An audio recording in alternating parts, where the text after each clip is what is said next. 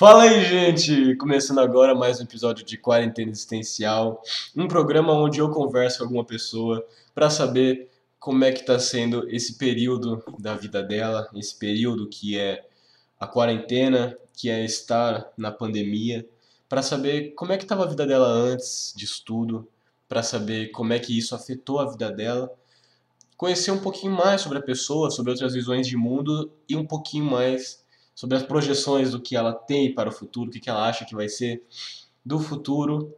Tudo isso para a gente conhecer um pouquinho mais do mundo que nos cerca, das pessoas que vivem ao nosso redor, para a gente ampliar a nossa visão de mundo. Eu sou Uriel, seu entrevistador, sou atualmente estudante do Instituto Federal Catarinense, estou no segundo ano cursando técnico em informática e sou bolsista aqui da rádio do IFC, seja lá por onde você esteja vendo YouTube, pelo próprio blog ou pelo Spotify, é da Rádio DF. E eu tô aqui hoje com a. Oi, gente, eu sou a Duda. Alguns devem estar reconhecendo minha voz. Também sou bolsista aqui da Rádio FC Web. É, eu tô cursando o terceiro ano do ensino médio, tenho 17 anos, daqui a pouco vou fazer 18 já. E eu entrei no Instituto Federal em 2019. 2019 foi um ano depois dele sair aqui no Brasil, não, aqui em Brusque, abrir aqui em Brusque? Foi dois anos. Foi dois, anos. anos. Eu fui a primeira turma. Já era. Então foi a primeira. Já era foi a primeira.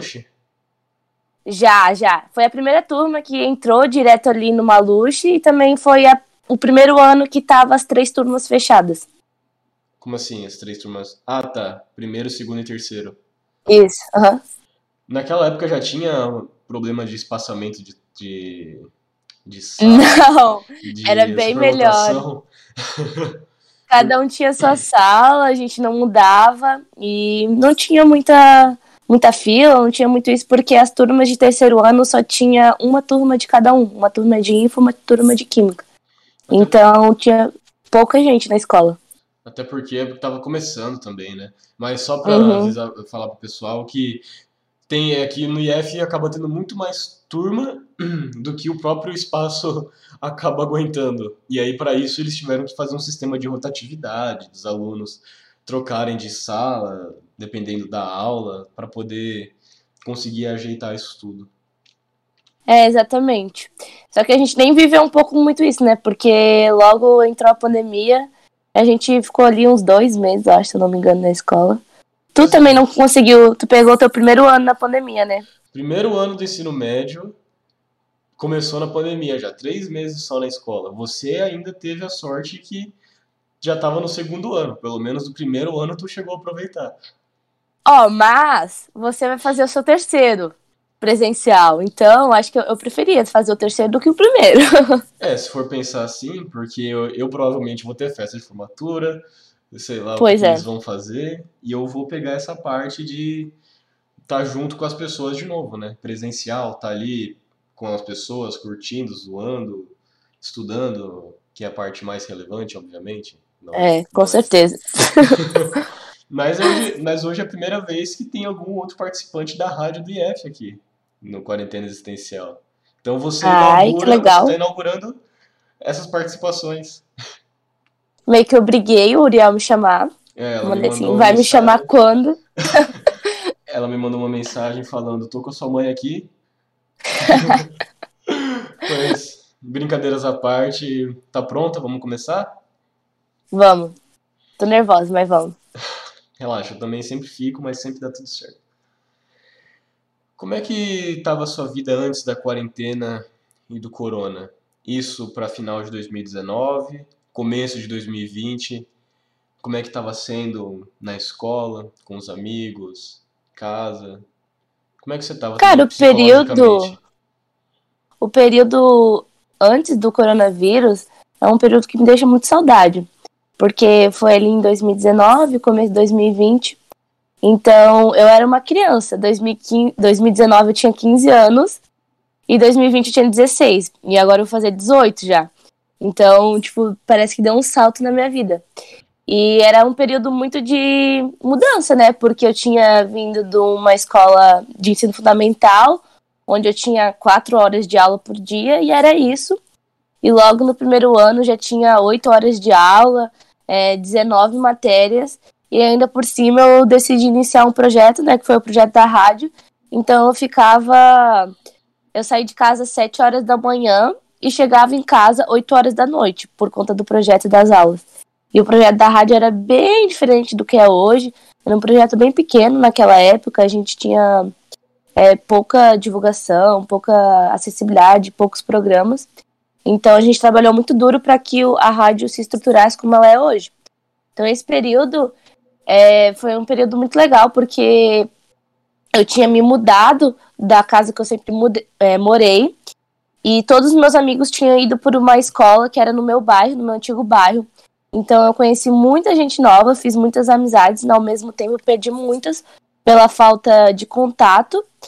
E, nossa, é um período que toda vez que eu falo eu fico muito nostálgica, assim, eu sempre fico com muita saudade, porque tava conhecendo o IF, tava começando a ficar mais adolescente de fato, né, 15 anos ali.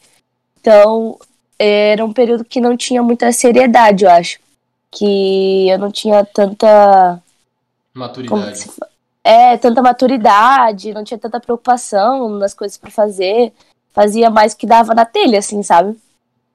E depois, no segundo ano ali, no começo de 2020, eu tava começando a ficar um pouco mais sério, por conta que as coisas, o nível de dificuldade vai aumentando. Mas, mesmo assim, o corona acho que foi um, um balde de água fria, assim, né? Pra todo mundo. É, de todas as formas. Mas é interessante você comentar essa questão das mudanças, porque de fato, você entrou no IF, é uma escola só de ensino médio. Então você não conhece. Quer dizer, você até conhece umas pessoas, mas não é todo mundo aquelas pessoas que você já estava acostumado a estudar. É gente nova, de lugar diferente, vivências diferentes, escolas diferentes. E é você. Exatamente. E é você entrar num outro contexto social com novas possibilidades e coisas. Porque o IF tem muito projeto à parte, querendo ou não. Que é uma das coisas que, uhum. eu, que eu gosto, eu acho interessante. Tanto de estar aqui na própria rádio, do, na própria rádio que o IF proporcionou. Proporcionou essa experiência. Essas mudanças para ti, como é, como é que foi conhecer muita gente nova? Como é que foi ter que se readaptar desse jeito? Então, tem até uma história meio engraçada, porque eu sempre tive duas melhores amigas na escola que eu estudava no ensino fundamental, e elas também fizeram a prova do IF e passaram. E juntamente com elas tinha um menino que eu conhecia, que era o Rodrigo, a Ana e a B, estudam no IF, estão no terceiro ano. E eu tava feliz porque, tipo, não ia ser um processo tão difícil é, o IF, porque eu estaria junto com eles. Só que aconteceu que todo mundo foi para a mesma sala e eu caí numa sala diferente. Nossa e naquela, naquela época, é, mesmo que tu quisesse conciliar os horários, não dava, porque as turmas tinham muitos horários diferentes. Então a gente não tinha tanto contato assim. Eu lembro que eu até cheguei a pedir, acho que foi pra Jéssica, pra mudar de sala. Só que ela falou que não, e eu lembro que eu fiquei muito triste naquela época, porque eu fiquei tipo, não, eu quero mudar, quero estudar com meus amigos e tal. Mas hoje eu vejo que foi uma coisa muito boa, porque eu fiz amigos novos, tipo, eu fiz minha melhor amiga, Leti, tipo, a gente não se desgruda. Então, eu acho que esse processo de mudança, ele, por mais difícil que seja, em qualquer área da nossa vida, é um processo muito necessário. Porque eu acho que as coisas elas têm que acontecer como é para acontecer, sabe? Eu acho que não adianta mudar ou ficar, tipo, é, pensando muito nisso que vai ser ruim, que não vai conseguir. Porque sempre consegue, a gente sempre dá um jeito, sabe, de resolver as coisas. A gente sempre É, eu acho que assim. No final das contas. E, tipo, eu acho que se eu tivesse ido pra sala é, das meninas ali, não que seria ruim, mas eu acho que eu não teria é, um, um processo de socialização com as outras pessoas maior, sabe? Porque eu acho que a gente ia ficar num grupinho fechado, porque a gente se conhecia já.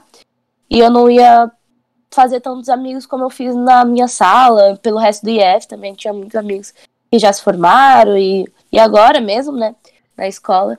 Então acho que sempre que tem um processo de mudança é sempre um processo difícil que é necessário, né? Eu já não consigo nem imaginar quando eu terminar o IF que eu vou ter que fazer mais mudanças. Eu acho que eu já vou ficar triste, já tenho que se preparar psicologicamente. Mas é, é a vida, né? Eu acho que a vida tem esse ciclo natural e das coisas. É, a vida está em constante mudança, mas já se preparar é algo positivo para você não se surpreender muito na hora, né? Que chegar. E sim, você uhum. não estar com as suas amigas faz com que você aumente muito mais o seu ciclo, porque e agora? Ou eu converso com essas pessoas, ou eu fico ou eu fico excluída, né? E eu lembro que, tipo, na minha sala a gente fez amizade muito rápida, assim. A gente formou, assim, um grupão de pessoas na sala. E a gente ficou amigo, é amigo até hoje. E é muito engraçado isso. É, todo mundo tá entrando de novo. Todo mundo quer já se encontrar em grupos, em pessoas, para poder não ficar sozinho. E tá todo mundo simpatizado pelo fato de começar de novo. Quando eu entrei também foi mais ou menos isso. Já tinha um grupo de amigos ali que meus amigos conheciam, eu conhecia um garoto desse grupo. E aí a gente se misturou e é um grupo que foi indo ali no presencial. Hoje ainda amigo deles, só que eu já não já não sou mais tão próximo assim, né? Tem todas essas mudanças que por causa da pandemia me ocorreu. Com certeza. E mim também, eu acho que eu perdi o contato com muita gente, não que a gente deixou de ser amigo ou nada do tipo, mas eu acho que foi algo natural que aconteceu, porque a gente não tem mais algo em comum, que era a escola, né? A gente tem as aulas online, mas mesmo assim não é algo que traz proximidade entre a gente. Então, eu acho que eu parei de falar com muita gente, parei de ter contato com muita gente, mas ainda guardo um carinho muito grande por essas pessoas, porque foram importantes, né, numa parte da minha vida. Mas eu acho que a gente tem que entender que essa, essa proximidade ela se perde mesmo com o tempo. Quando a gente vai deixando de ter os mesmos gostos. É. Uma questão de valores também. Você começa a amadurecer e a mudar para um jeito que às vezes as pessoas não estão ao mesmo ritmo que você. Não é errado, cada um tem o seu ritmo. Só que aí o seu ritmo já não vai mais tanto com o ritmo do outro. E aí você acaba mudando e ficando diferente. Sim. E eu lembro que quando, por exemplo, eu estava no primeiro ano, é, eu lembro que eu já comecei a me distanciar, assim, um pouco das pessoas, de algumas pessoas, assim, por conta da rádio, por exemplo, porque eu passava muito tempo é, fazendo projeto e tinha pessoas que não gostavam de fazer projeto, então, tipo, não batia, assim, os, go os gostos, então, tipo, a gente tinha que, que, tipo, adaptar as coisas, sabe? Por você estar tá dentro de um projeto, as pessoas se afastavam ou você não tinha mais tanto contato porque você estava em projeto? É, eu não tava, eu não tinha mais contato porque eu estava no projeto, então, tipo, uma parte do meu tempo eu ficava no projeto, é, fazia bastante coisa. Tanto naquela época que tinha poucas pessoas no projeto, né? Então era mais puxado para cada um.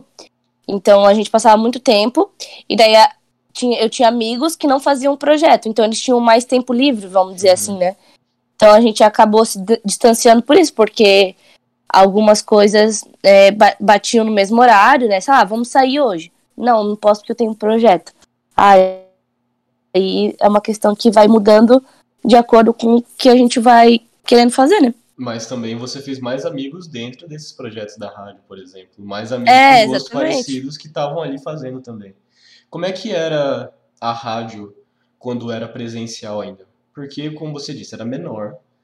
E depois que foi para um IAD, teve que se adaptar totalmente. Como é que era antes? Ai, a rádio era uma criancinha, gente. Era muito assim. A rádio, quando eu entrei, foi em 2019, né? E ela já tinha sido criado é, em 2018 pelo Faquini, que era o Thiago, né?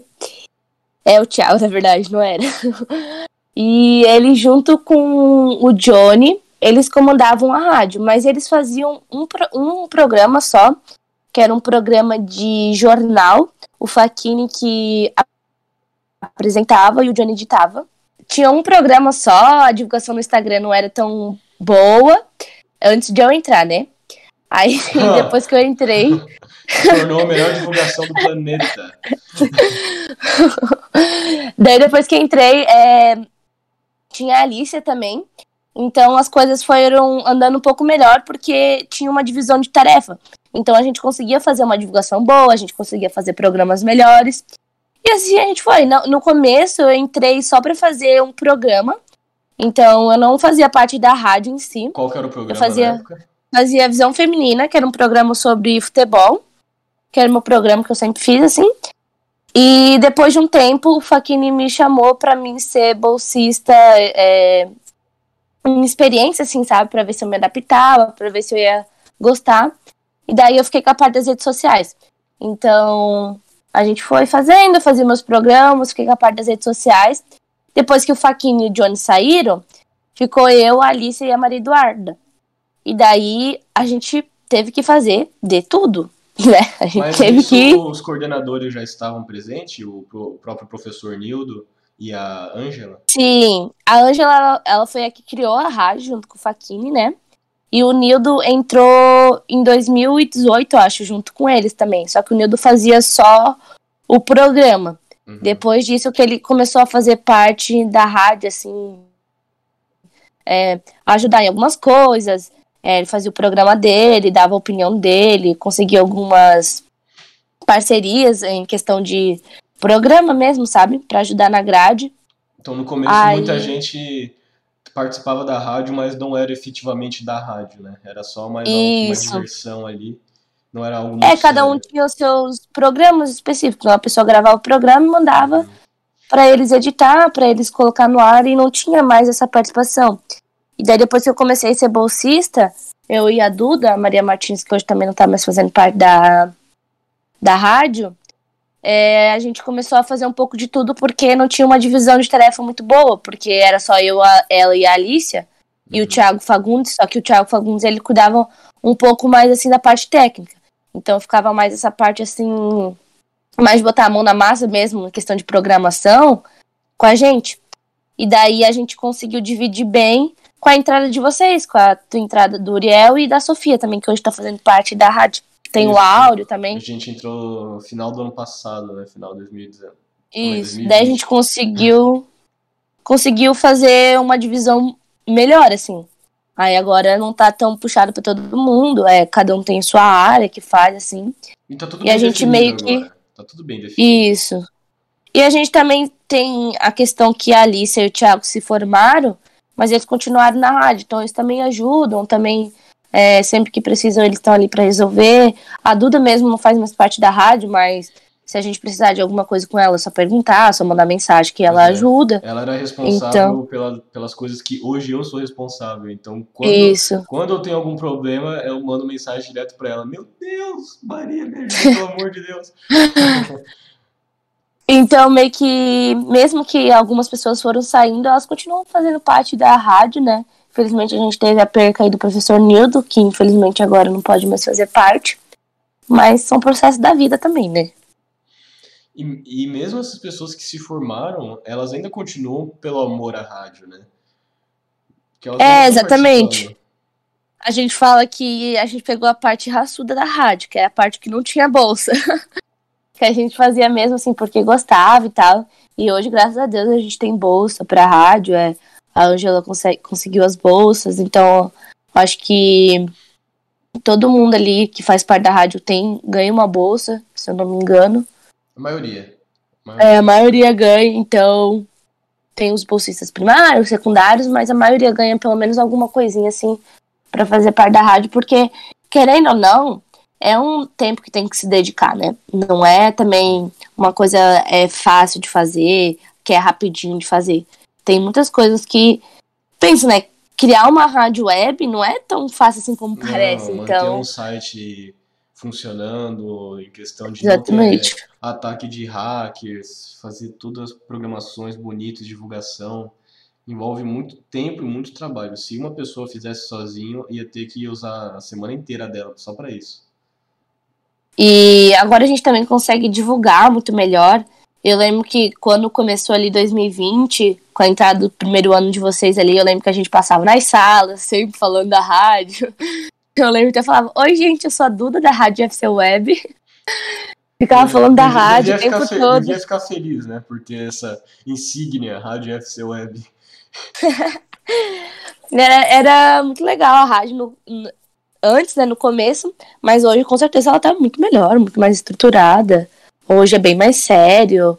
a gente também tem um apoio de muito mais, muita pessoa, porque eu lembro que no primeiro ano, é, a escola em si, não é que eles não levavam a rádio a sério, mas não era uma, um projeto que chamava tanta atenção.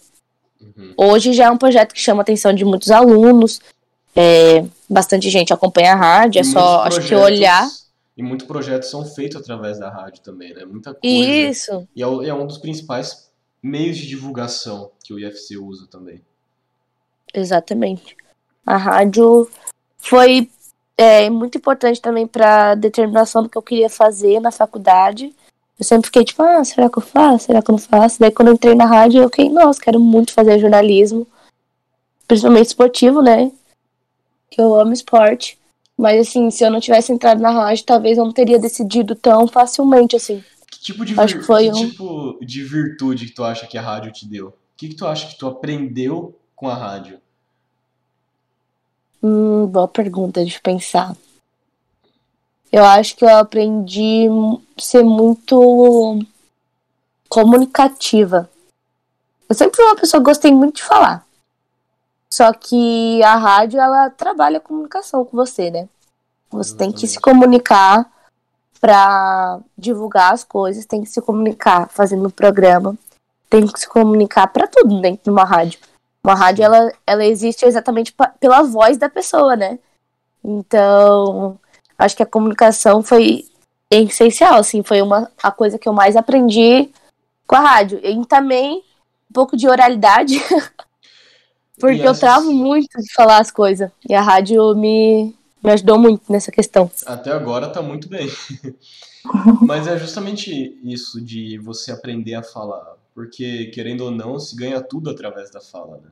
Se você souber Exatamente. falar direito, tu conquista o mundo.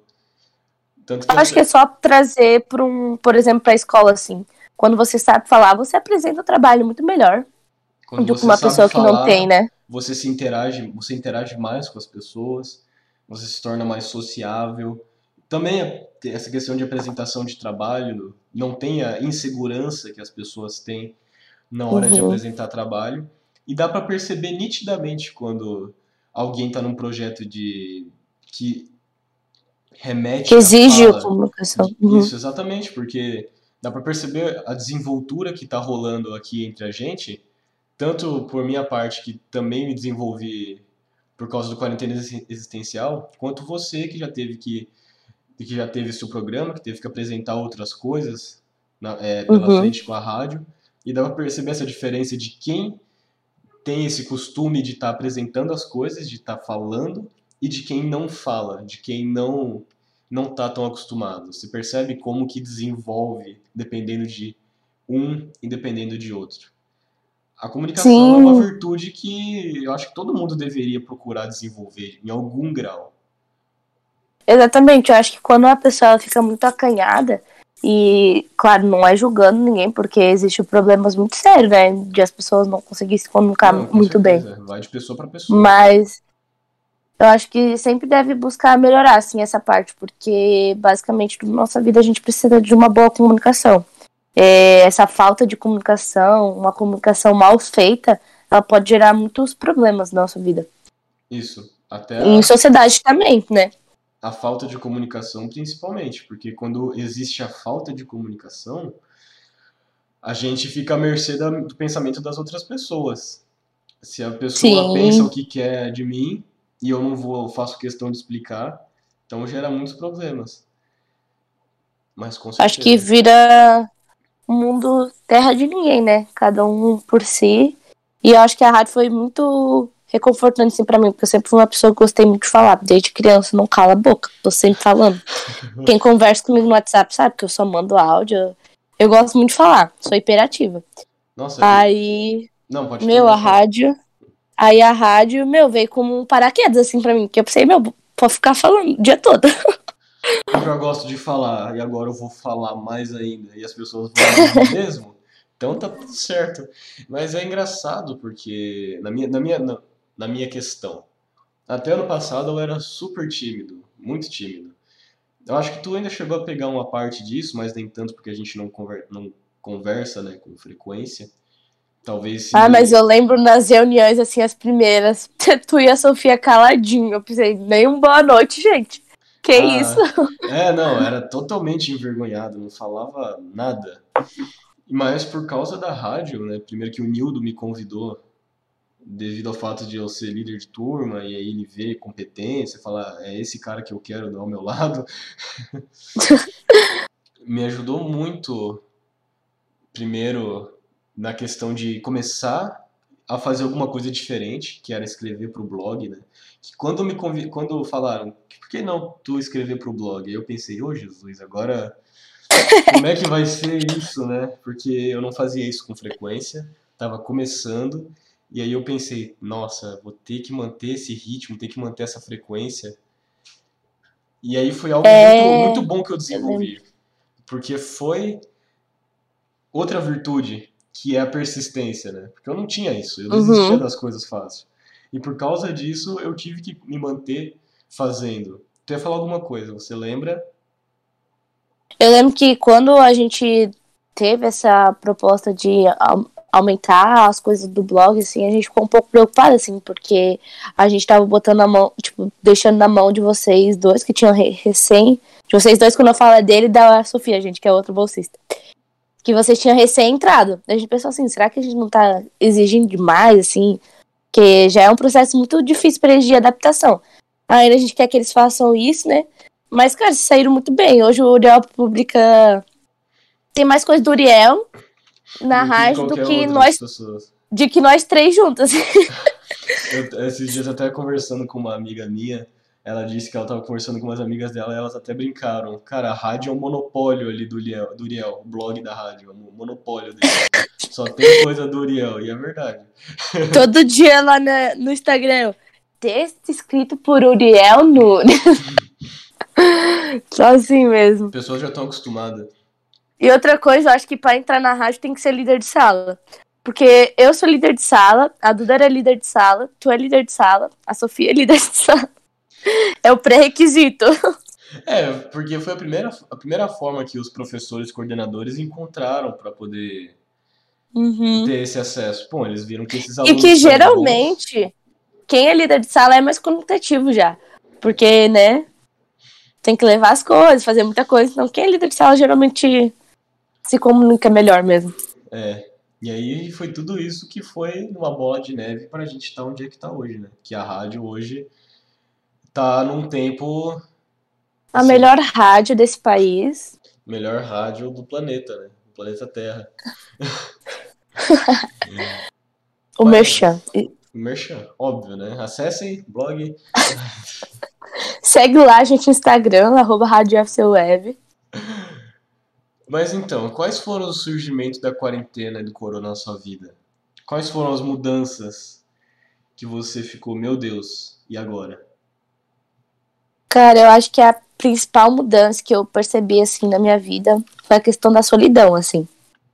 Porque, como eu disse, eu passava boa parte do meu tempo na escola. Então, comecei a ficar em casa, é, na quarentena, porque não tinha mais escola e eu também não saía de casa. Eu não via meus amigos, eu fui ver meus amigos a primeira vez, assim, lá pelo fim de 2020. E, que, e também a minha família, eu moro com a minha mãe e com meu irmão eles não pararam de trabalhar. Então comecei a viver a quarentena ali sozinha boa parte do meu tempo. Eu só via eles de noite. Então eu tomava café sozinha, eu almoçava sozinha, eu estudava sozinha, eu lia sozinha, eu fazia tudo sozinha. E chegou um momento que eu, eu fiquei muito triste, assim, porque a solidão é um problema triste, né? Acho que eu sentia muita falta de ter as pessoas perto de mim, muita falta de ter gente pra conversar toda hora, muita falta de almoçar, por exemplo, eu almoçava no IF, né? Então, muita falta de almoçar com outras pessoas, de ter um, um contato maior, assim. Então, o efeito que mais foi perspe, perspe, pers, Percebido? ai, perce- percebido na minha vida foi a solidão, assim. Mas você não acha que esse essa questão da solidão, né, esse lado negativo, poderia ser um pouco de falta de amor próprio também? Eu acho que sim. Eu acho que a partir do momento que a gente fica sozinho, a gente tem muito tempo para se conhecer. Então, esse, por exemplo, é um aprendizado que eu tive na minha vida, né? Que é se conhecer um pouco melhor, saber como que eu sou de verdade, né? Não naquela faceta da, do cotidiano. Uhum. Mas eu acho que quando a gente tá se sentindo sozinho, eu acho que a gente não lembra, assim, dessa, dessa questão de, sabe, de amor próprio, ou de não se. Eu acho que, para mim, bastava eu estar comigo mesma. Porque tem algumas coisas que eu gosto de fazer sozinha. Só que eu acho que o tempo todo, durante um ano, eu acho que acaba afetando muito, sabe? Com certeza.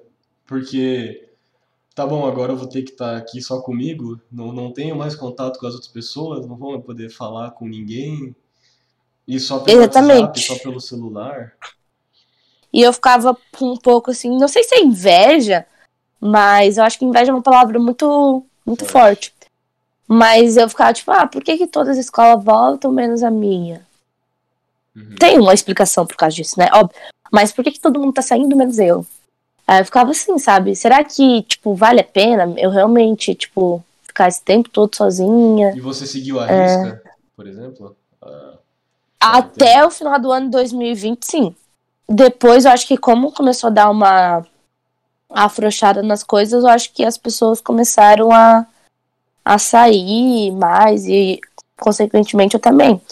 E só que eu tinha muita preocupação porque a minha mãe é linha de frente da Covid, né? Minha mãe é enfermeira. Uhum. Então, foi um processo muito difícil, porque minha mãe usava máscara em casa, a gente tinha que ficar a distanciamento. Minha mãe chegou a pegar coronavírus, eu não. Então, pra te ver, a gente mora na mesma casa e eu não peguei. Porque a gente era muito sério, entendeu? Porque uhum. a questão de a ah, minha mãe é, tá com coronavírus, por exemplo, e atender um paciente que não tá aí ela ser responsável por passar é um problema muito sério. Então, tinha toda essa preocupação, entendeu? Graças a Deus não deu nada com ela.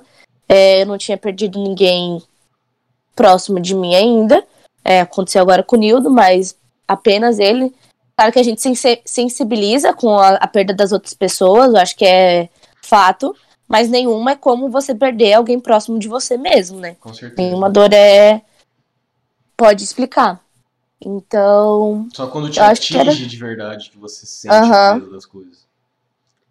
Eu acho que também tive muito medo, assim, de pegar, de ficar mal, ou de alguém que eu gosto pegar. É, e principalmente por você estar tá em contato com aquilo, querendo ou não. Imagino que quando a sua mãe chegava, era um dos assuntos que vocês mais conversavam, né? Sim, com certeza. E eu sempre fui uma pessoa que gostei de ver jornal, escutar, tanto que eu quero fazer jornalismo. Então, era um, o assunto, né? Era só o coronavírus que passava. E ainda a gente caiu de o Brasil não ter conseguido lidar de uma forma boa com a pandemia, né? Então a gente via países se recuperando, países tomando a vacina, é, conseguindo dar a volta por cima em questão da pandemia, e o Brasil continuava com a taxa de mortalidade é, subindo, e enfim. Então, acho que todo mundo ficou com, com medo, sabe? Eu acho que o começo da quarentena foi ok, porque a gente não achou que ia demorar tanto tempo. Ninguém estava entendendo muito bem o que estava acontecendo. Aham. Uhum. E eu lembro, e, tipo, eu falei aqui que eu gosto muito de futebol, né? Uhum. Eu ia em todos os jogos. Então foi algo que eu tive que parar de fazer, porque não tinha mais jogo. No começo da quarentena não tinha nem jogo para assistir. Então foi é algo que sempre me fez bem, que eu sempre gostei muito, eu sempre gostei muito de jogar futebol. Então tem que parar de assistir, parar de ir no estádio, parar de jogar. Eu disse assim, meu Deus, o que, que é isso? Que parar de alegria, ver. Né? Aham. Uhum. Aí, tipo, ainda que o ano passado a questão que o IF não lidou muito bem com uma forma é, do IAD na escola, então era um pouco mais complicado, hoje tá muito melhor, graças a Deus. Mas eu acho que foi um processo muito difícil esse, esse meio aí da quarentena, sabe? Acho que o começo foi tranquilo porque a gente achou que não ia durar muito. O meio começou a ficar dificultoso e agora que a gente acho que tá na parte final, né? tudo caminha para isso. É, tá encaminhando, assim, para é. os finalmente. Uhum. É, já tá mais tranquilo porque a gente aprende a aceitar as coisas, né? É um processo uhum. de aceitação aí. Mas e, e o que, que depois você fez para para lidar com isso, da solidão? Tipo, tá, eu tô sozinha, o que, que eu vou fazer com isso que é estar sozinha? Como é que eu vou fazer com que eu não perca minha sanidade mental? O que que tu fez?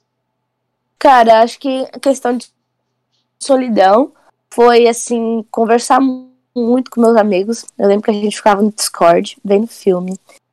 Tipo, a gente ficava o dia inteiro em cal. E isso me ajudava muito, porque a gente até estudava por cal. Então a gente conversava toda hora. Então eu parei de me sentir sozinha, sabe? Parei porque eu ligava para todo mundo toda hora. lembro que também teve uma, uma época que, que foi a febre do Among Us. Nossa, era muito legal que a gente ficava jogando, assim, era um jogo muito legal para jogar em grupo. Então, é, acho que a, essa questão de solidão, assim, foi indo. É, por exemplo, minha mãe também conseguiu já, por conta da diminuição, assim, conseguiu ficar mais tempo em casa, então é, foi ficando mais fácil, sabe? Hoje tá tranquilo. E uma coisa que me ajudou muito também foi começar a fazer exercício todo dia e a ler todo dia, assim. Meu, mudou totalmente minha cabeça. Porque, cara, se, se eu não tivesse feito isso, Jesus.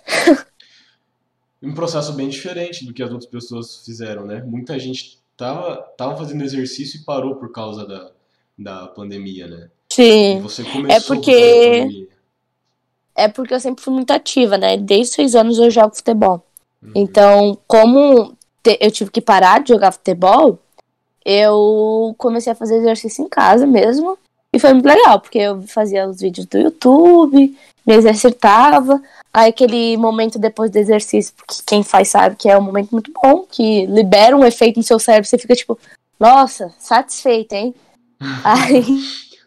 E, e também ler, eu sempre gostei muito de ler, mas eu não tinha muito tempo quando eu tinha. Quando eu estudava no IF. Eu estudo no IF, né? Mas quando eu ia pra escola. É, quando era principalmente, porque era muita matéria, muita coisa. Então, eu comecei a, tipo, ler muito livro de filosofia, porque eu sempre gostei muito de filosofia. E, tipo, eu usei, assim, para aprender mais sobre a história, para aprender mais sobre os processos filosóficos aí. E um Tem muito livro. si mesma, né? Através das leituras é... filosóficos. Nossa, eu comecei a ler também. Montando uma biblioteca aqui em casa. eu comecei a ler também por causa da quarentena. Depois que eu me vi ali em casa, eu pensei, tá, vou fazer esse esforço de começar a ler. Porque eu detestava, detestava ter que parar para pegar, tocar no livro, abrir, ficar lendo, eu achava insuportável. Eu lia no, no ano dois livros, por causa que era o livro da escola, que tinha que ler. É por causa disso. E mas aí ano passado eu peguei, não, tá bom, então vamos lá. Ano passado eu li 25 livros. Meu Deus. Pra quem lia dois? Pra quem lia dois, 25 é muito, é muito né? né? É quase dois livros por mês, hein? E é mais dois, é dois livros e alguma coisinha. E esse dois ano, livros igual um. E esse ano eu já li 18 livros. Ah, já li tanto esse ano também. É, é muito Mas tempo, não sei é muito tempo livre também. É. Mas que tipo de livro é, autores que você lia, por exemplo, alguns livros, tem como você lembra os nomes deles ou quando eu era menorzinha assim, por exemplo, no primeiro ano do ensino médio, eu li algumas coisas que são mais para infanto juvenil. Então, quando eu tava no ensino fundamental, eu lia muito Paulo Pimenta, Minha Vida Fora de Série, fazendo meu filme, adorava essas coisas. Aí no primeiro ano eu comecei a já a gostar muito de filosofia. Então eu comecei a ler muito livro de filosofia. E eu li, inclusive, meu livro favorito, que é O Mundo de Sofia, escrito por Justin Garden, Comecei muito duas bom. vezes e não terminei ainda. Ai, é meu livro preferido, sério, não tem jeito. É Aí. Bom, é Até onde eu li é bom. Eu gosto de ler tudo, assim, só não gosto muito de ler essas coisas de rainha, de reino, de princesa, assim, Game não gosto Thrones. muito de ler. É, essas coisas não, não me interessam muito. Ou muito livro de ação, assim, sabe? Uhum. Algo muito fantasioso, né? Fora da realidade. É, eu gosto de ler, assim, fora da realidade, até consigo, tipo, utopia, assim. Eu tô lendo, por exemplo, o ensaio sobre a cegueira agora, que é uma utopia também. Então, eu gosto de ler, assim... distopia? Não sei se é uma utopia ou uma distopia, acho que é distopia, né? Utopia é quando é tudo maravilhoso, distopia é o caos. É, distopia, então. que é um caos o livro, meu Deus do céu. É, mas eu gosto muito de ver documentário também. Eu gosto muito de ler sobre um gosto muito estranho, mas sobre presídio. Tipo, eu vejo muito documentário sobre isso, leio muito livro sobre isso. Inclusive um, uma recomendação aí, Estação Carandiru, do Drauzio Vara. Meu Deus céu. Drauzio Varela. Graus. Grau Varela. Não é o Drauzio Varela? É, não, é Drauzio mesmo, fazendo piada. Meu Deus do céu. Aí, uma recomendação muito boa. Um gosto estranho, mas muito bom. É, cada um tem seus gostos, né? Cada um lê o que, aquilo que agrada. mas é, eu, eu na questão de livro, eu não consigo muito ler aquelas coisas muito mágica, fantasiosa, porque eu gosto da leitura, gosto. Gosto do prazer que dá a leitura, gosto mas eu quero aprender alguma coisa com aquilo que eu tô lendo. Eu não quero que seja só, sei lá, uma história de rei e rainha ou de príncipe e princesa, que o príncipe resgata a princesa e aí, sabe, esses romances, romance, coisa do tipo. Talvez ah, eu esteja sim. julgando muito aqui, porque eu não, eu também, não sou de ler. Mas eu não consigo, tipo aquele tem uma série famosa assim que é Acotar, né? Não consigo ler de jeito nenhum. Se tem uma coisa que é tipo assim, eu começo a ler o livro e o livro não vai para frente, eu já nem me forço a ler. É. Já nem. Já desisto já. Diz, ah, não vou. E aí eu comecei a ler muito livro de espiritualidade, que eu tive bastante contato com isso. Atualmente também estou lendo bastante coisa. Comecei uma leitura sobre angiologia, que é o estudo dos anjos e arcanjos, que é muito interessante. Nossa, que muito bom. Já leu o Espiritismo do Allan Kardec?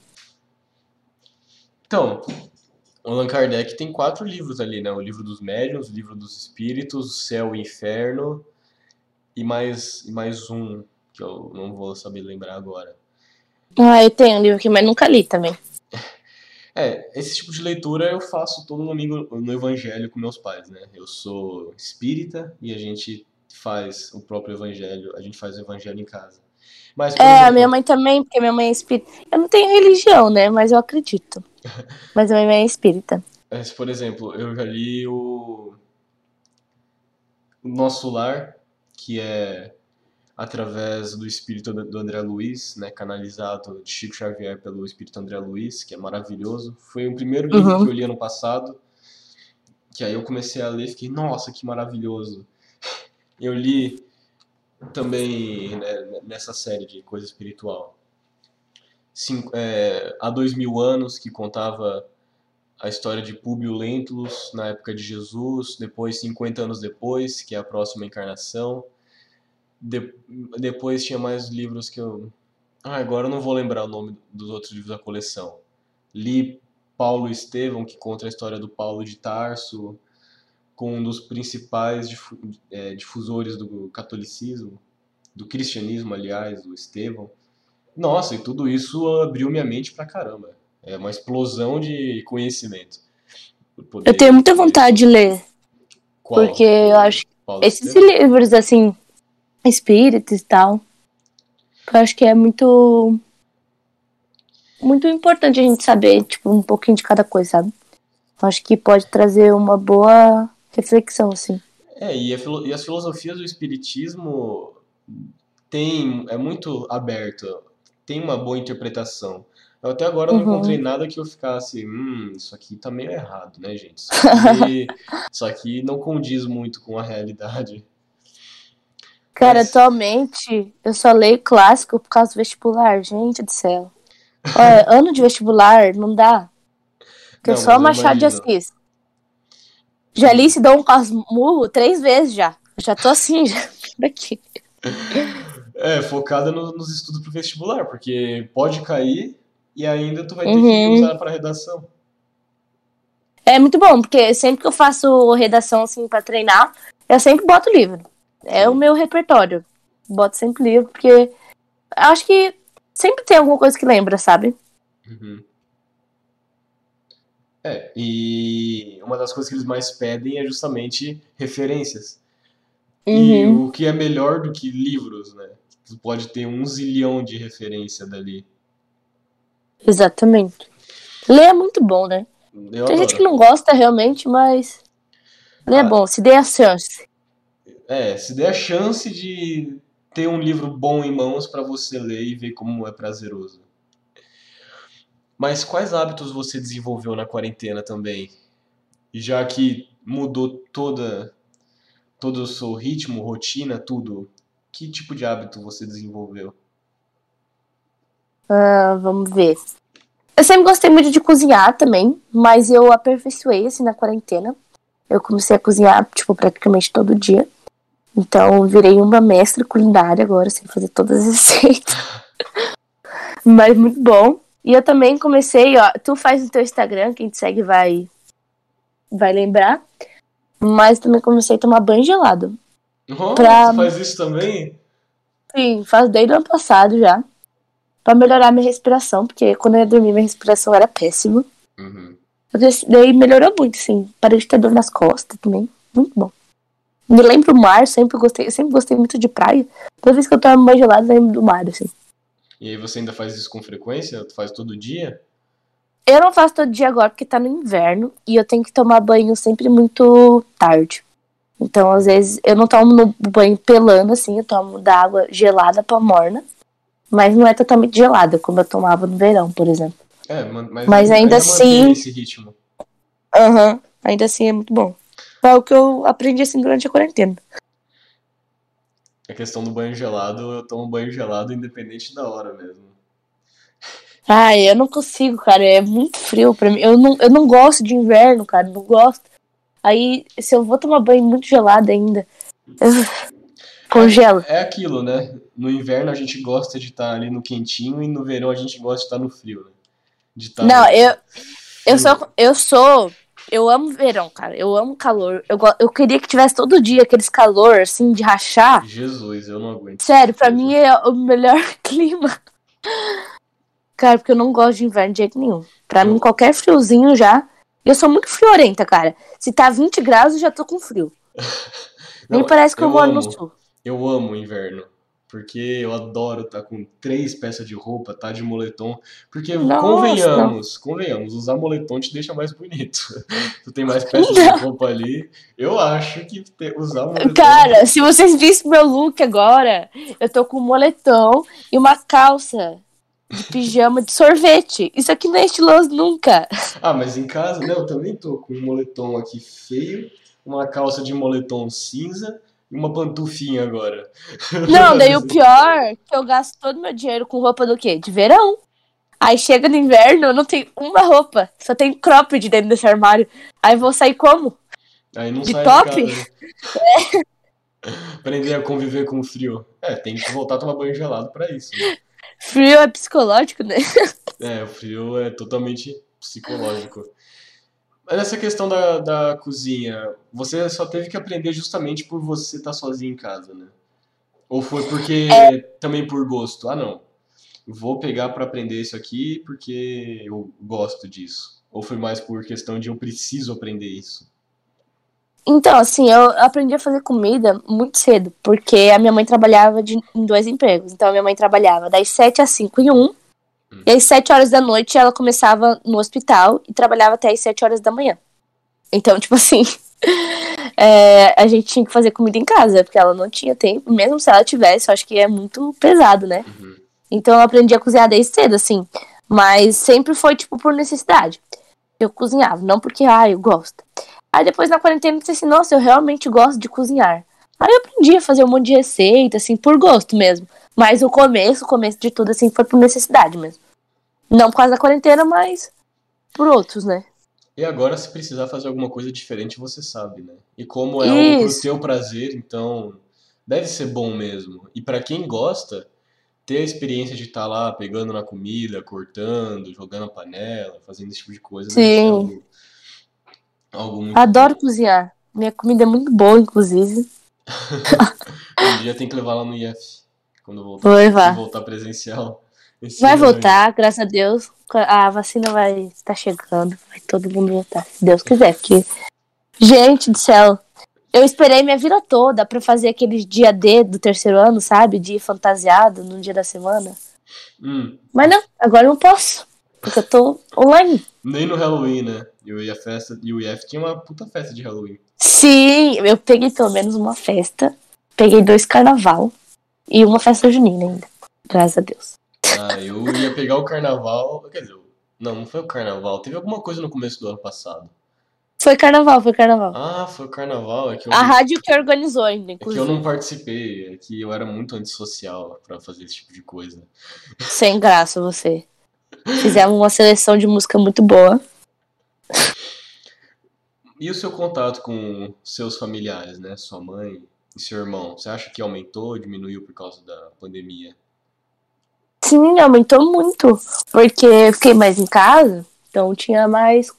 Tipo, tinha mais tempo livre, assim, pra conversar quando eu estava em casa. Uhum. Aumentou demais. Hoje a gente é bem mais próximo do que a gente era antes, porque todo mundo saía às 7 horas da manhã, é, e cada um chegava num horário diferente, é, porque eles iam trabalhar, eu ia pra escola. Então, a gente tinha um contato ali mais na hora da janta, assim, de noite. E a gente não tem o costume de jantar, a gente tem o costume de comer, tipo, às 7 horas da noite e deu, sabe? Tipo, tomar café. Sim. Então a gente tinha só aquele contatinho ali. Aí hoje a gente se fala bem mais, é bem melhor a convivência, o contato. Mudou muito. Como é que foi coisa conhecer que mudou. mais a fundo o seu irmão e sua mãe? Ah, foi um processo bom, eu acho. Porque acho que é legal a gente ser próxima, né, das pessoas que a gente ama. Então, é, a gente acaba sabendo um pouco super. Não é que superficial, mas a gente não, não entende a fundo as pessoas, né? Porque não tem tempo Uhum. basicamente, no nosso cotidiano. Então, quando a gente conversa mais, poder se abrir mais, poder conversar sobre as coisas, poder pedir conselho, por exemplo. Então, foi um processo que realmente foi algo bom que a quarentena me trouxe, eu acho. Que foi esse contato aí que eu tive com a, com a minha família, melhorou muito. Pra você era um problema o fato de sua mãe trabalhar o dia inteiro em dois empregos, porque querendo ou não, ela não estava muito em contato com você, né? Isso te afetava de alguma forma? Cara, é porque assim, quando ela trabalhava dois empregos, eu era menor. Uhum. Então, afetava de uma forma diferente. Porque quando a gente é criança, a gente precisa de um. De uma proximidade familiar ali maior. Sim. Então. Quando. Eu acho que é impossível a gente falar que não afeta, né?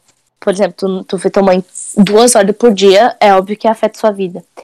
Então, quando eu era pequena, afetava muito, mas depois a minha mãe começou a trabalhar em um emprego só. Então ficou bem mais tranquilo, a gente tinha a noite toda pra ficar junto. Então, é, hoje não afeta em nada, porque também eu acho que é a realidade de muita, muita, muita gente aqui no Brasil. Que as pessoas precisam trabalhar muito, né? É, e você Por conta a de necessidade. mais Isso, você começa a É. entender mais as necessidades dos outros, entender por que, que as pessoas fazem o que fazem, por que, que elas precisam. Um dos processos de aproximação dos meus pais foi humanizar mais eles. Porque, querendo ou não, quando a gente não tem proximidade, a gente esquece que eles são seres humanos, sabe? Sim, é, é esquece muito isso. Que os nossos pais, eles têm problemas também, têm a vida deles e têm os Acho gostos. que eles têm que viver pra gente 24/7, quando na verdade não é isso, né? Mãe também tem vida, pai tem vida, Uhum. tem as coisas tem as coisas que gosta de fazer também. Eu É. acho que eles tiveram que abrir muita, todos os pais, né? Tiveram que abrir muita mão das coisas que gostavam por conta dos filhos. É um processo que a gente vê muito isso. Mas vezes não é E- um problema. As pessoas Não, não é um problema, né? Só acho que a gente tem que sempre se lembrar que nossos pais também gostam de fazer as coisas deles, sabe? Sim. que a gente tem que respeitar o espaço. Tem dia que eles também não vão estar super felizes, alegres, como a gente também tem dia que a gente não tá super animado, sabe? E isso dói no egoísmo de algumas pessoas, porque muitas pessoas olham para os pais e culpam eles por serem e fazerem o que fazem, né? Mas eles esquecem que tiveram uma educação, que foram criados de uma forma que fazem com que eles sejam quem eles são hoje, esquecem que eles têm sentimentos, gostos, ideias, tudo isso, né?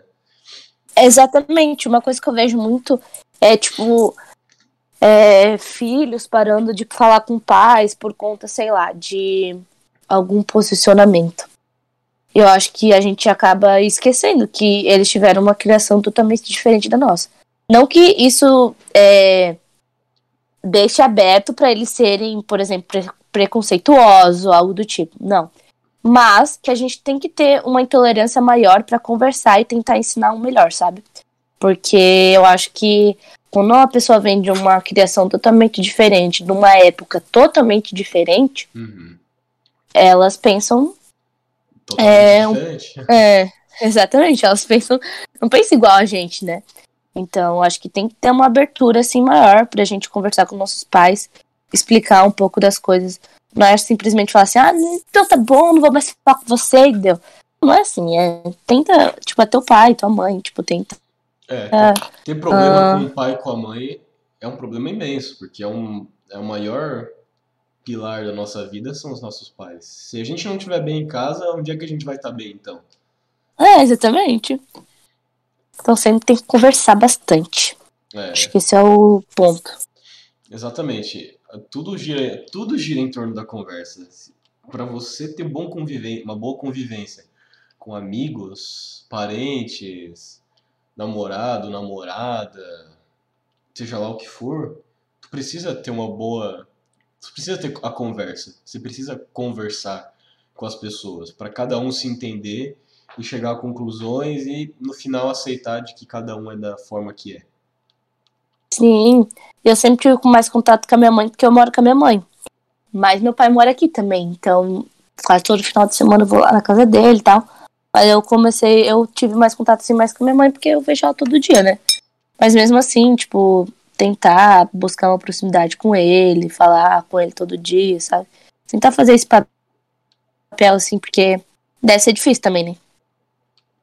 É, cada um faz o que faz por um motivo que faz, né? É, Então, exatamente. tudo depende desses porquês. Mas como é que tu acha que tá a sua vida hoje? Olhando pra mais de um, um ano e meio que se passou, como é que você vê a Eduarda hoje? Meu Deus, totalmente diferente da criança que era com 15 anos. não que eu não seja mais uma criança, é. mas hoje muito mais sério, porque a água começa a bater, né, na Uhum. bunda. Então tem que começar. Comecei a estudar mais, por causa de vestibular, comecei a me preocupar com questão de faculdade, questão do que, que ia ser daqui pra frente, depois que eu terminasse o ensino médio. Então hoje sou uma pessoa bem mais madura, porque chegou a hora de ser madura, né? Chegou a hora de ter- tratar as coisas com um pouquinho de seriedade maior.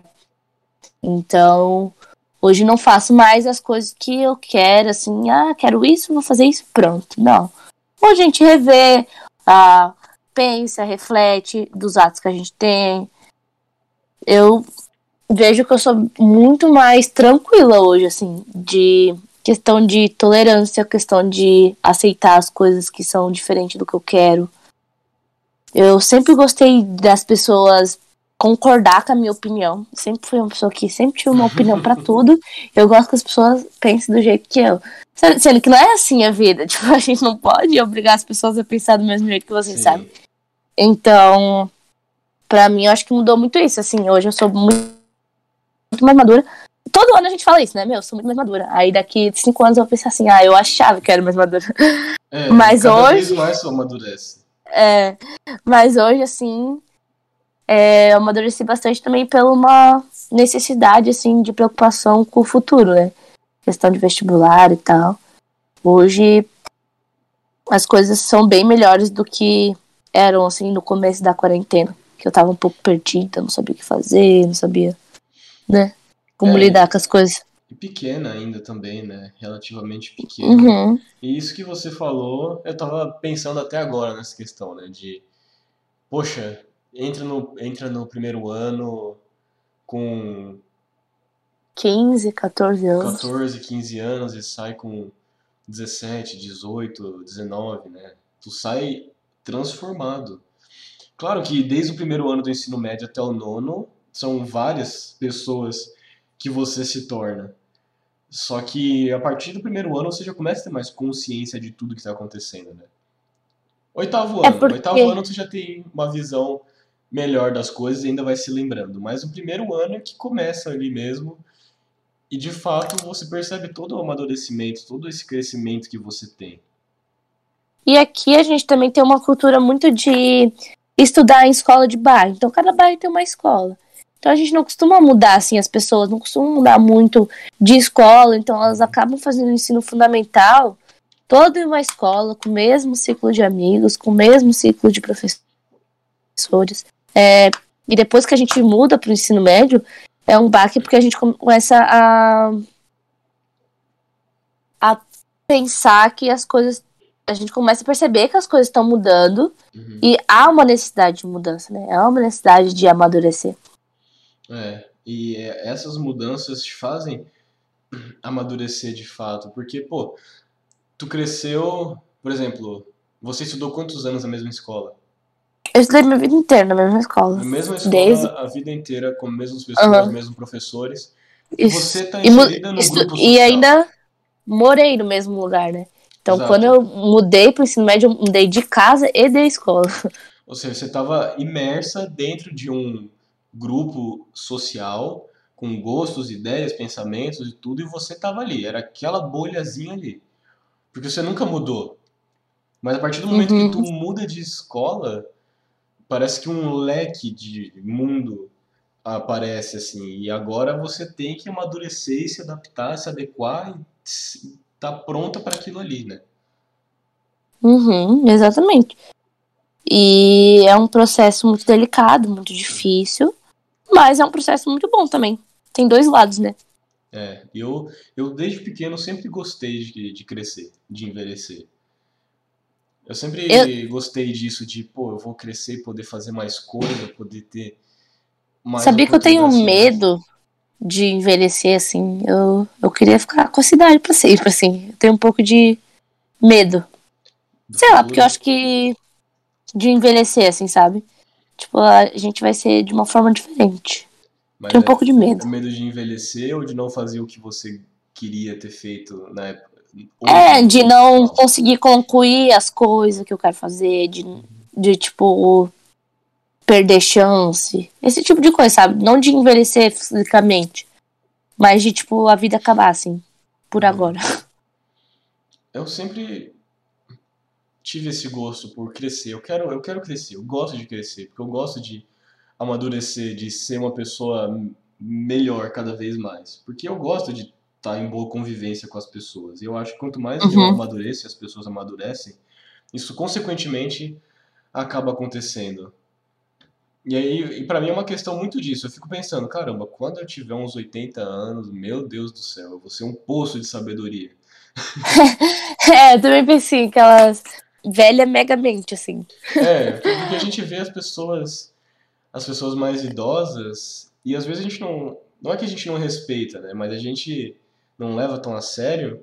Só que agora que a gente está crescendo e está envelhecendo, a gente entende que, porra, ela realmente deve ter passado por muita coisa na vida Sim. dela. Porque a gente com essa idade já passou por tanta coisa, imagina quando tiver 90 anos, gente. Pois é. Ter vivido muito. Pois é. E daí fica aquela questão, ah, queria voltar a ser criança, sabe? Aquele período era muito bom, assim, quando a gente brincava, só, só brincava, né? Não fazia mais nada. É, não tinha E quando chovia, quando chovia não dava pra brincar fora de casa, eu ficava tomando nesse carro comendo bolacha, deitado no sofá vendo desenho.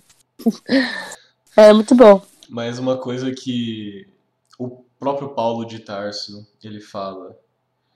Quando eu era pequeno, quando eu era criança, eu tinha gostos e ideias de criança e responsabilidades de criança. Depois, quando jovem, eu passei a ter gostos e responsabilidades de jovens. E agora que eu sou adulto, eu tenho gostos e responsabilidades de adultos. Ou seja, você não pode, você não é mais criança, você nunca Sim. mais vai ser criança de novo. É aceitar que, pô, agora eu sou adolescente. É isso, é essa minha realidade, é isso que eu preciso viver, é isso que eu preciso enfrentar. E depois, quando a gente envelhecer, crescer, amadurecer, é a gente olhar para o presente e pensar, porra, é isso aqui mesmo que agora eu tenho que lidar. Vai ter conta, tem que estar tá fazendo, tá estudando outras coisas para trabalhar e tudo mais, e é, vai ser isso aqui, essa é a minha realidade agora, e é assim que eu tenho que viver. E a realidade de todo mundo, né? Todo mundo cresce, não é só você, né? Então todo mundo vai passar por isso. Então é algo muito normal. Então é, é normal sentir saudade de ser criança, normal de sentir saudade de ser. Mas eu acho que todo mundo, bastante gente entende, né, que é essa realidade que a gente cresce mesmo aí. Cresce. Uma coisa que eu gosto de pensar é que a gente é relativamente novo. 16 anos, 17, Sim. 18 é relativamente novo. Porque se a gente olhar uns 3 anos para trás, 4 anos, a gente era muito pequeno. A gente era criancinha ainda. É, como eu falo, tipo, ali quando tinha 15 anos, eu me considerava uma criancinha. Mas aí você vê, nossa, se passou 16 anos já.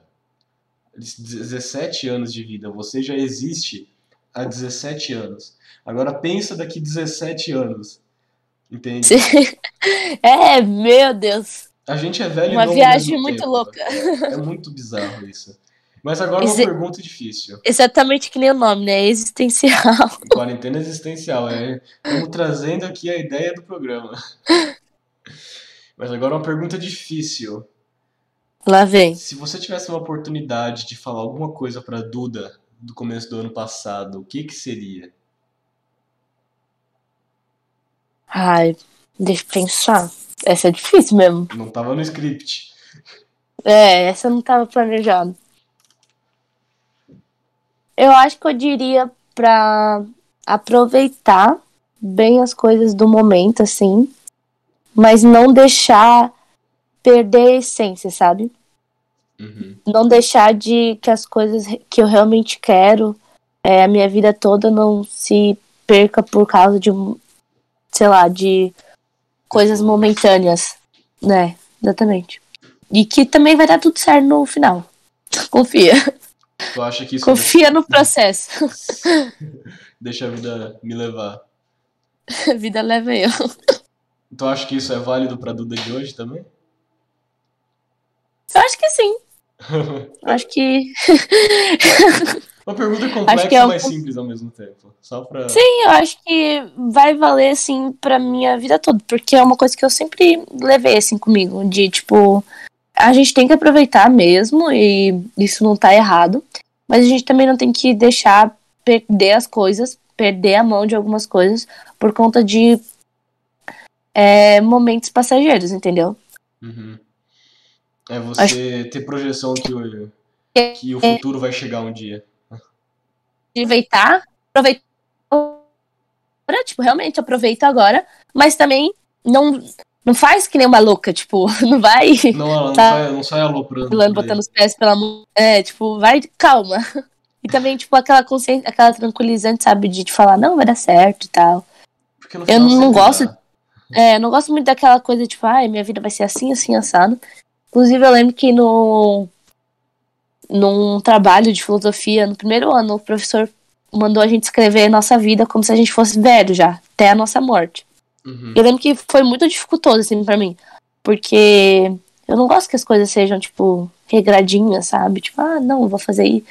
Vou terminar ensino médio, fazer uma faculdade, vou trabalhar, é, ter filho, ficar velho e morrer. Não. E não tem nem como saber o que tu vai fazer semana que vem. É, tipo, calma, sabe? Só acalma. Claro, a gente precisa ter essas projeções, ter uma ideia de, ah, o que, que eu vou fazer? de- O que Sim, eu quero fazer? Essa, essa faculdade, bom, interessante. E, e se isso não der? Bom, tem essa possibilidade. Então vamos, então agora vamos viver e ver o que acontece, né? até mesmo, tipo assim, ah, eu quero fazer uma faculdade, então tu vai ter que ter uma hora, de- se você não tem dinheiro pra pagar uma faculdade, que é muito caro, vai ter que ter uma hora que você vai ter que começar a estudar pra passar na faculdade.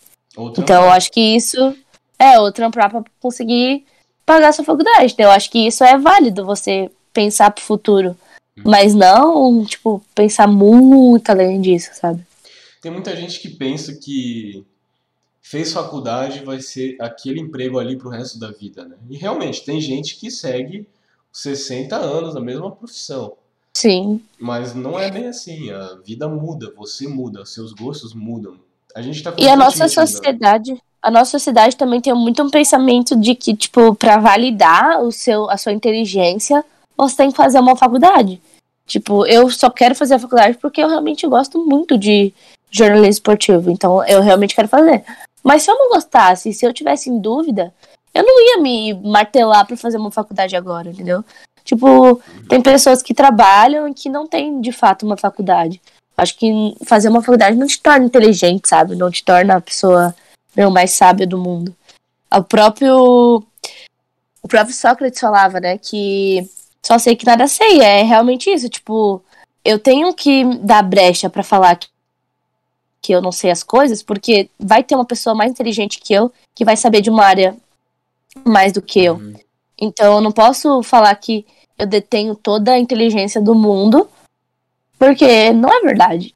É, tem pessoas muito inteligentes, mas ninguém é mais inteligente que ninguém, cada um tem sua inteligência, é muito relativo, né? Então eu sei muito sobre futebol, você sabe muito sobre uma coisa.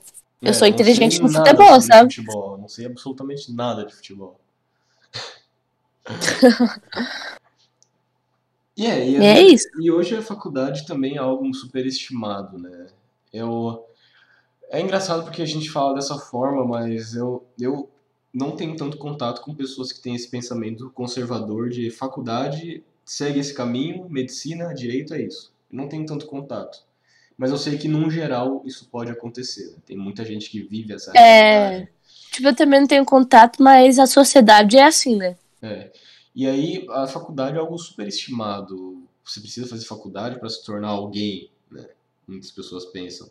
Mas hoje em dia a gente tem facilidade de de estar tá dentro de projetos, cursos, tudo por fora. Curso técnico, profissionalizante. E dá uhum. pra você poder fazer tudo isso, não precisa estar numa faculdade. E não quer dizer que você é menos profissional que alguém por causa disso, sabe? Por exemplo, o próprio técnico que a gente faz no IF, né? Eu, eu odeio exato. Não quero fazer química na faculdade o resto da minha vida de jeito nenhum. e nada que envolva a conta. Mas tem gente que nem vai fazer uma faculdade ali da minha sala porque gostou muito do técnico e quer trabalhar com isso, sabe? Uhum. Daí eu vou falar pra pessoa que não, que ela é burra porque ela não vai fazer uma faculdade. Tipo, capaz, sabe? Cada um sabe o que faz, cada um segue, uhum. segue a tua vida. É isso aí, gente. Cuida do teu umbigo. Como é que tu acha que vai ser quando acabar a quarentena em relação à sociedade? Tu acha que as pessoas vão se tornar pessoas melhores, mais amorosas, pessoas mais tristes? Como é que tu acha que as pessoas vão ser quando acabar a quarentena? Meu, essa é uma pergunta muito difícil. Eu acho que é uma, a pergunta mais difícil que tem.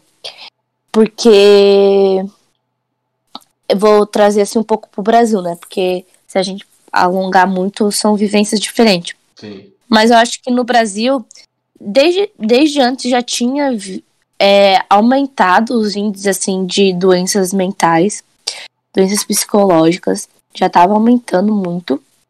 Mas eu acho que com o final da quarentena, eu acho que vai aumentar a busca por ajuda.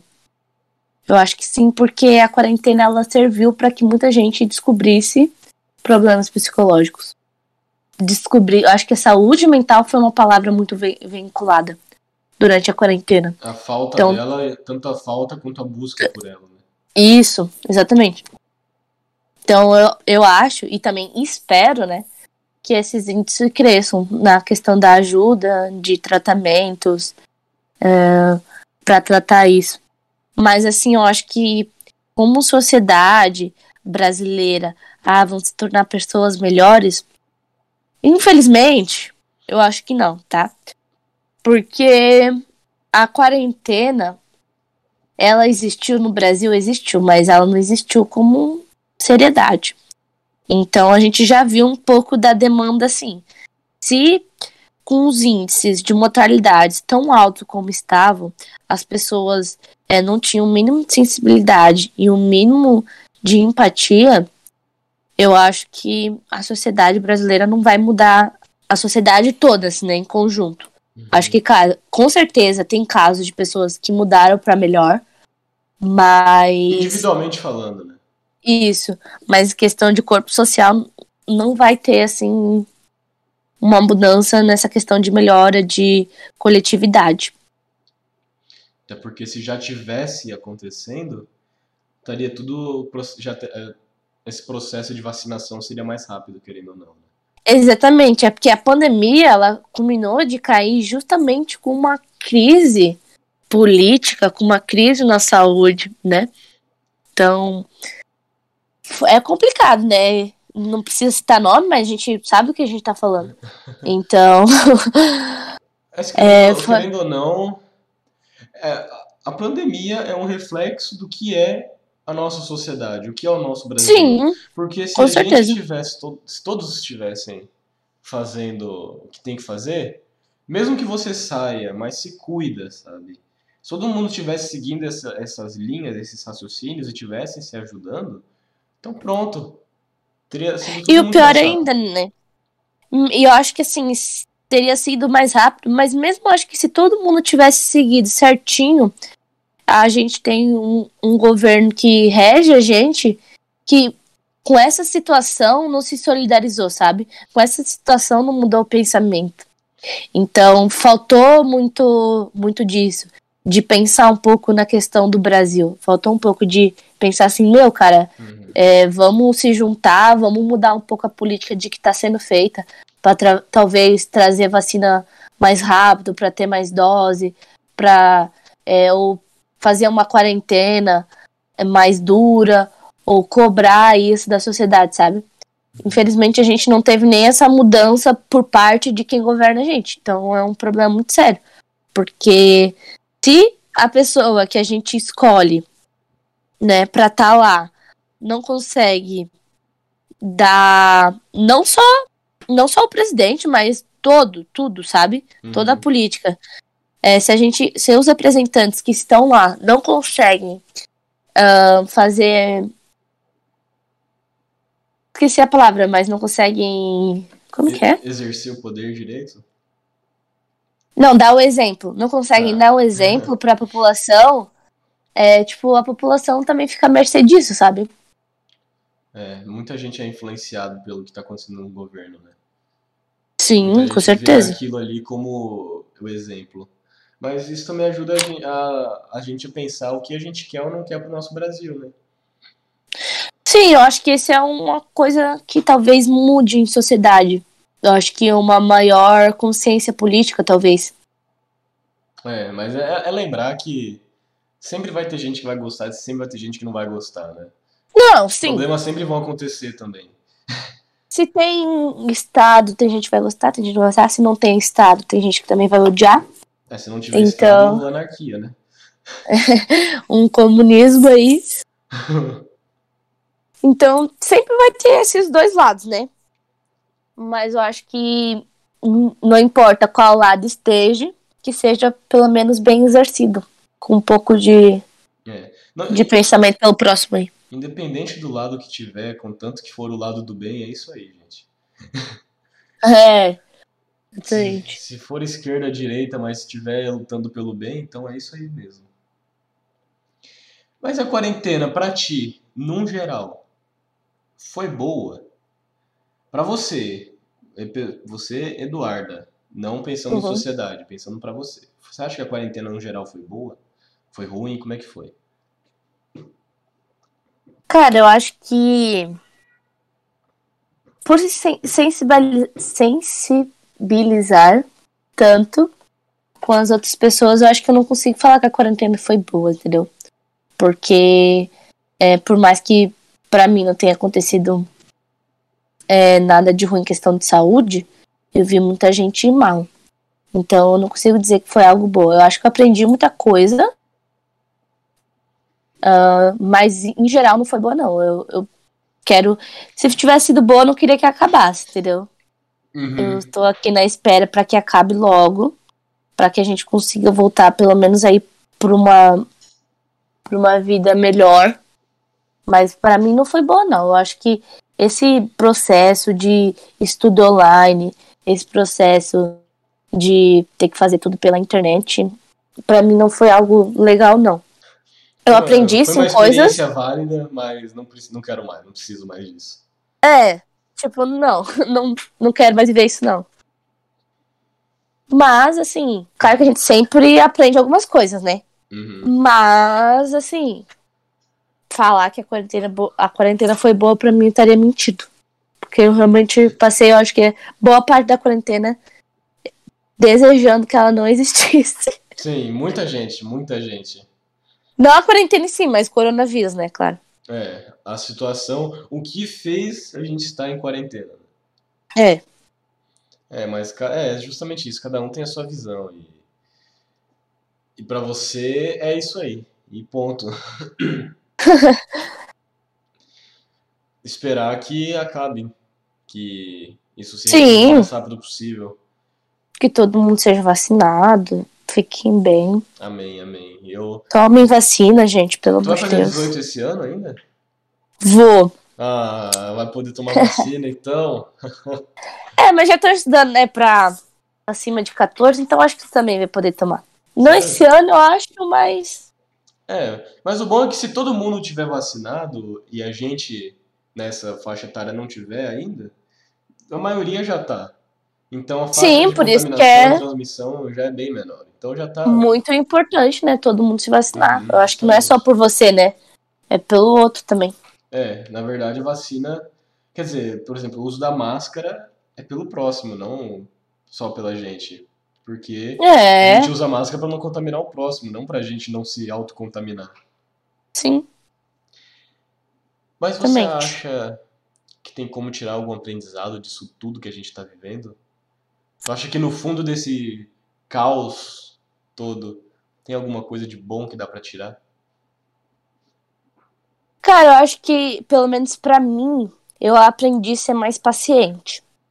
E não ligar só pra mim. Eu nunca fui uma pessoa que só liguei pra mim. Mas, por exemplo, assim, é, eu poderia muito bem voltar pra escola agora. Ou, por exemplo, o nosso IF poderia muito bem voltar. Uhum. Mas a gente tava. A gente faz parte de um sistema onde tem outros IFs. Em outras cidades, a questão tava muito mais difícil. Então, nesses, nesses lugares não podia voltar. E pra voltar, um tem que voltar todos, né? Sim. E aí. Acho que eu aprendi a ser mais paciente e a entender que, mesmo que pra mim esteja ok, eu tenho que ser. Sabe? Entender que Tem que ter em outro lugar. É, em outro lugar não tá. E que é isso, tem que esperar. Não adianta querer se apressar, ficar doido, que não vai adiantar, entendeu? Uhum. Ter Eu essa, acho que eu ter essa visão do A gente coletivo. tem muita paciência. É, tipo, de se importar assim com o próximo. E tipo, ah, e se eu voltar aí, uma pessoa que tem um grupo de risco muito próximo, né? Por exemplo, meu avô é muito próximo da gente. E aí? Entendeu? Sim. não tem. É aquela coisa, não vai querer apressar as coisas só porque tu quer voltar pra escola agora. Tipo, todo mundo quer, sabe? Não só pra escola, mas, tipo, pra todas as coisas assim. Sim. E, e foi esse tipo de visão que me fez entender um pouco mais o posicionamento do, do IF em não voltar presencial. Porque eu não queria, porque eu Hum. queria que voltasse presencial e não entendia o porquê que estava online ainda. Eu ficava, tipo, não, cara, mas a gente já pode voltar. Tipo, por que, que nós não vamos voltar? É. Tipo, Mas aí foi passando o tempo, conversa, né, vendo como as coisas como é que estavam e estando em Sim. reuniões do próprio Instituto Federal, eu entendi, não, tá, calma aí que não é simples assim, não é Opa, tão fácil como voltamos. parece, né? É, não é tão fácil como parece, né? Como as outras Tem que escolas ter se adaptaram. responsabilidade, né? Sim, toda a responsabilidade por ser técnico, tem toda a questão de, por exemplo, vocês terem 19 matérias, a gente 16, técnicos, vai ter gente que vai estar online, tem gente que vai estar presencial, então como é que a gente vai conciliar tudo isso? Como é que vai ser para o aluno, para o Uhum. professor, saúde? Então, E eu acho que o IEF ele tá extremamente parabéns nessa parte, sabe? Porque não quis botar a escola como. Ah, não, vocês precisam ir pra escola e é isso deu, pronto, Uhum. Mas se preocupasse um pouquinho em questão de humanidade, sabe?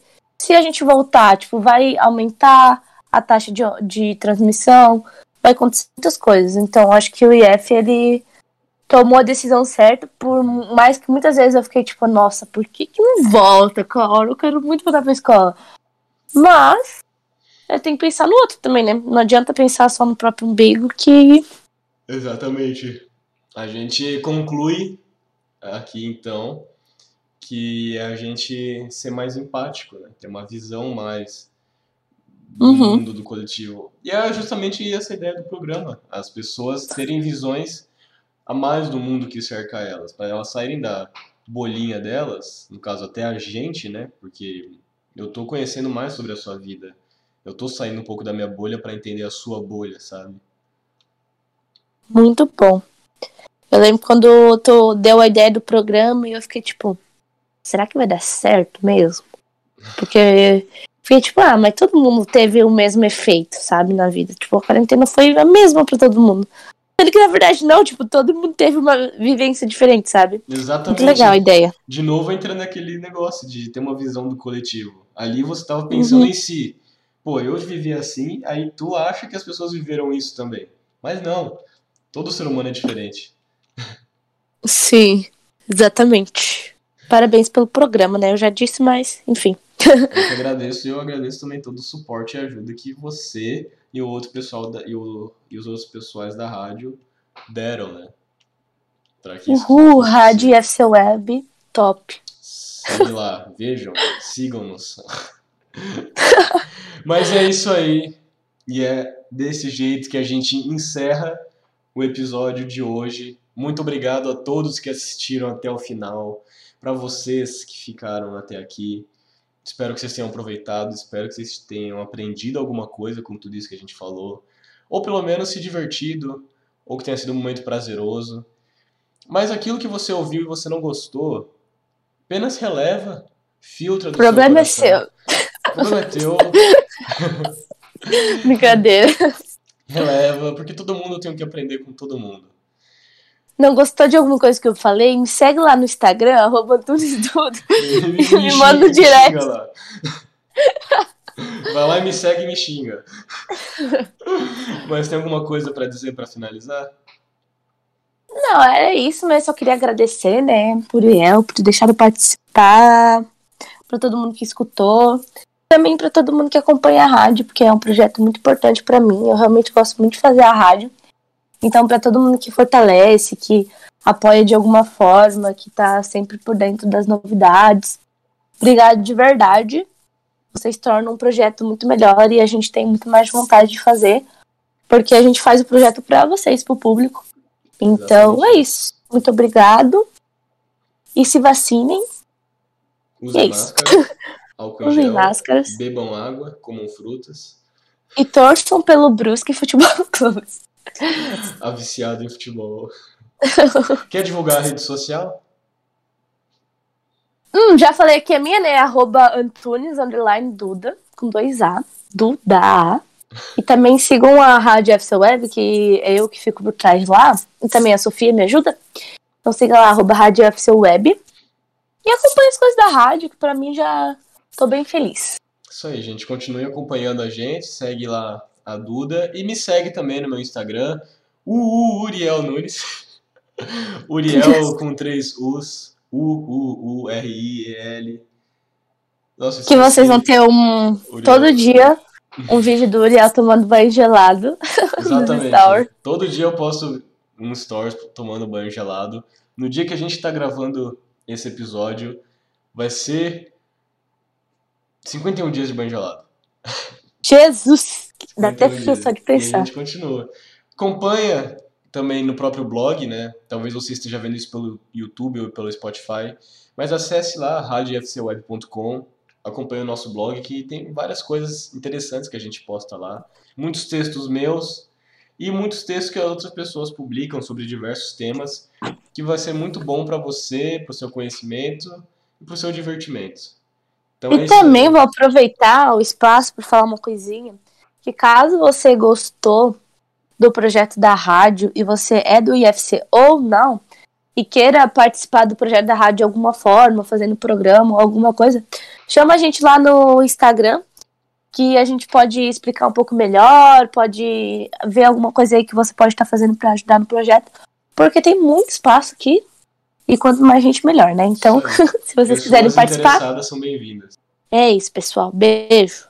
Beijo pra todo mundo e até mais, gente. Até uma próxima.